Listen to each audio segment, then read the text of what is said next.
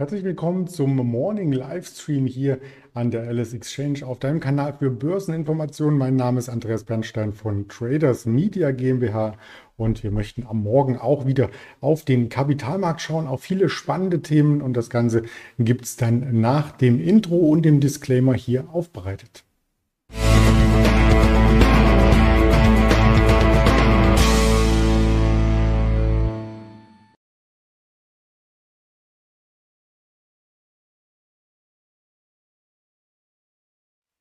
Die Recherche am Morgen ist der Grundbaustein für Ihren Handel, vielleicht mit dem Blick auf die Vorbörse und natürlich wird das Ganze auch angereichert wieder mit einem View von einem Händler von der LS Exchange und das Ganze wird heute der liebe Georg sein. Also am Mittag 12 Uhr nicht verpassen, auf dem Kanal einzuschalten. Da werden wir das Händlerinterview, das eigentliche Marktgespräch führen, denn das heute am Morgen ist ja eher als Monolog zu verstehen mit Blick auf verschiedenste Märkte und erst einmal natürlich auf den DAX, der gestern nach Orientierung gesucht hat im Tief um die 15.500, ganz genau 15.496. Damit diese untere Bandbreite, die wir in den letzten Tagen gesehen haben, nicht mehr unterschritten worden. Auf der Oberseite tut er sich schwer, die 15.600 aus dem Markt herauszunehmen, der Index, und hätte dann bei 15.700 schon die nächste Barriere.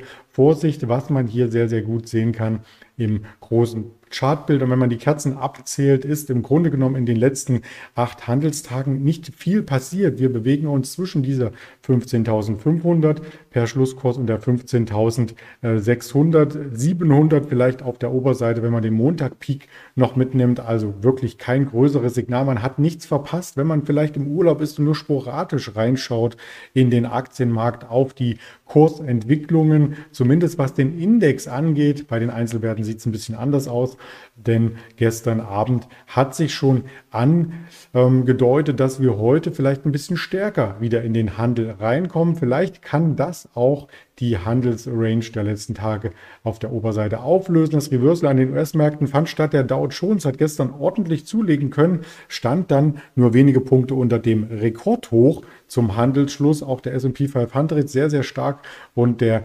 Nasdaq Composite konnte auch ein Plus äh, vorlegen. Also insgesamt die amerikanischen Märkte sehr positiv und das sieht man dann auch wieder an der Kauflust heute Morgen im DAX, als ich die Präsentation erstellte vor wenigen Minuten waren wir noch unter 15.600, jetzt aktuell 15.620 sogar. Also das hieße, das gestrige Tageshoch ist nach oben verlassen worden und der Markt sucht auf der Oberseite so ein Stück weit auch neues Terrain oder auch altbekanntes Terrain, aber für die letzten ähm, 30 Handelsstunden ein neues Terrain. So wollte ich es ausdrücken. Warum hier auch die Hintergrundgrafik so ein bisschen to the moon, to den Stern, to, zu den Sternen, jetzt vermische ich Deutsch und Englisch, hindeutet, das möchte ich in den folgenden Folien zeigen. Es geht nämlich um die Impfstoffhersteller. Denen geht es nämlich richtig gut, zumindest die, die zugelassen sind, logischerweise, denn da wird nachgeordert, da werden weitere Dosen benötigt. Da hat die EU eine große Bestellung abgegeben und das hat man in der Welt zum Beispiel lesen können, auch zum Preis Preis hat man etwas lesen können, denn plötzlich sollen die 25 Prozent teurer werden, die Impfdosen. Und das muss ich einmal vortragen, wie sich das Ganze hier ähm, auch, da ist die Meldung, genau, wie das Ganze sich hier auch skizziert vom Preis her, nämlich wir hatten hier ehemalige Kurse von, oder Kurse vielmehr, Preise von 15,50 Euro für eine BioNTech.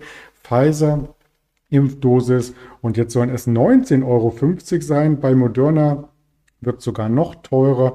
Da soll die künftige Impfdosis 21,50 Euro kosten. Die hat bisher schon mehr gekostet als von BioNTech und Pfizer, nämlich 19 Euro. Und die EU-Kommission sagt eben, ähm, dass die entsprechenden Verträge hier schon gestaltet sind. Also es ist nur eine Frage der Zeit, bis das Ganze dann auch umgesetzt wird. Man kann übrigens auch noch ähm, halb so viel, beziehungsweise man muss auch noch bei den PCR-Tests nur noch halb so viel bezahlen. Also da sind die reinen Laborkosten gesunken.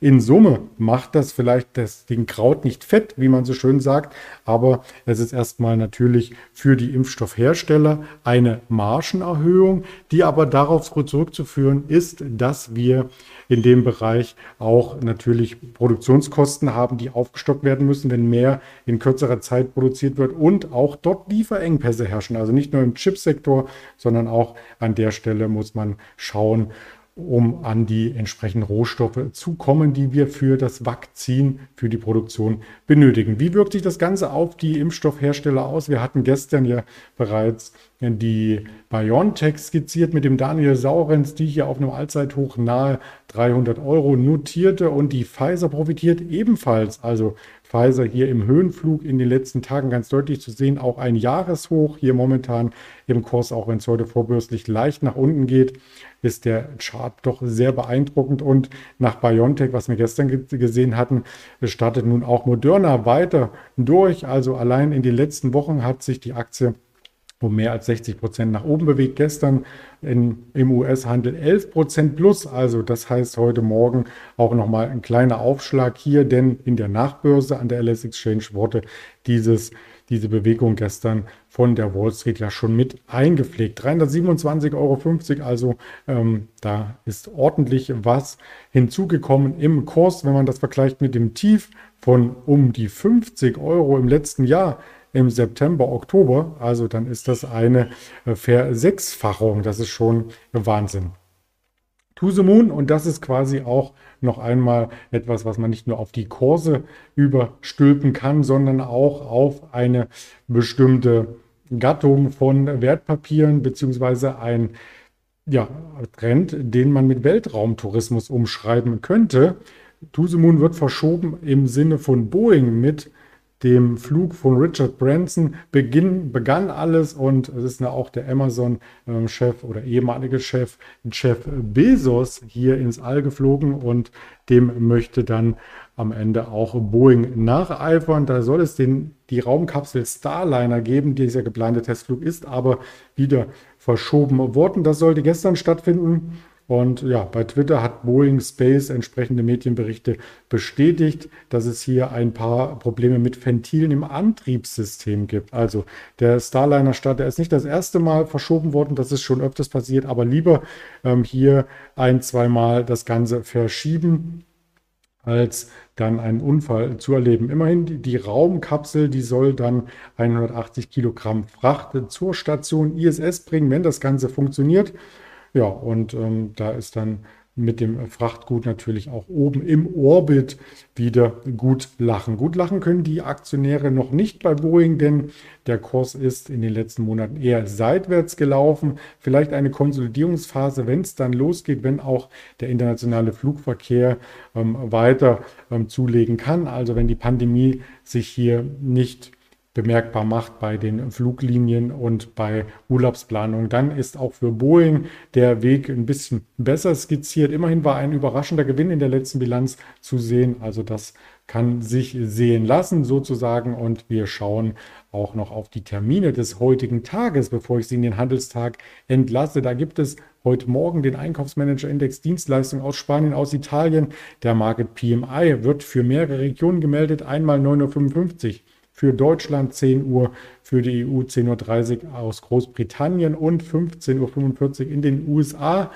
11 Uhr der Einzelhandelsumsatz aus der Eurozone. Nicht ganz so wichtig wie der Einzelhandelsumsatz dann immer in den USA, da die Konsumenten in den USA eine tragendere Säule als in Europa vollziehen. Aber auch hier ähm, sind die Daten schwächer prognostiziert, als sie vorherig waren. Also mal schauen, wie stark der Konsum hier in Europa zurückgeht. 16 Uhr dann am Nachmittag noch einige ISM-Indizes und die wichtigste Zahl des Tages 14.15 Uhr. Der private Jobvermittler ADP meldet seine Beschäftigungsänderung. Das ist der Vorbote auf den offiziellen Arbeitsmarktbericht aus den USA. Da darf man also gespannt sein, was hier für Zahlen vermeldet werden. In diesem Sinne freue ich mich auf das Händlerinterview gegen Mittag mit dem Georg und wünsche Ihnen schon einmal einen erfolgreichen Handelstag. Bis später, alles Gute, Ihr Andreas Bernstein.